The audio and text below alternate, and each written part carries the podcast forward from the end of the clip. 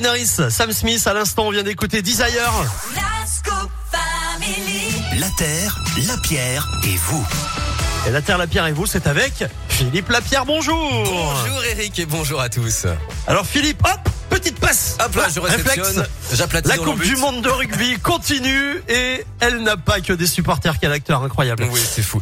Oui, depuis le démarrage de la compétition en France début septembre, des militants écolos se mobilisent. Alors pas contre la compétition elle-même, hein, mais pour dénoncer le sponsoring, en particulier par Total Energy. Ça a été le cas Ah. notamment euh, pendant plusieurs matchs à l'OL Stadium de Lyon-Dessine. Des militants d'Alternativa, Greenpeace, Extinction Rébellion, Scientifique en Rébellion ou encore les Soulèvements de la Terre se sont rassemblés, notamment le soir de France-Italie. Il y a une campagne de communication pour dire que bon, ces marques-là qui redorent leur image grâce au rugby, ça va bien 5 minutes, ce greenwashing.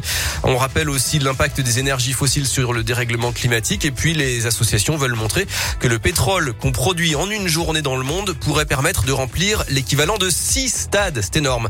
Romain Desplan qui est Ouais. référent de Greenpeace dans la région. Ce qui nous gêne dans ce partenariat, c'est que Total est un des acteurs du changement climatique actuellement et utilise en fait les, les événements euh, type euh, Coupe du Monde de rugby pour se racheter euh, une virginité, pour attirer la sympathie du grand public et faire oublier leurs actions euh, complètement toxiques. Voilà Greenpeace qui rappelle aussi, hein, un peu ironie de l'histoire, que les îles Tonga, Fidji ou Samoa qui participent au mondial euh, sont directement menacées par la montée des eaux ou par la multiplication des cyclones. Greenpeace demande donc la même règle que pour les cigarettes et pour l'alcool, interdire aux entreprises du secteur des hydrocarbures de sponsoriser des événements sportifs.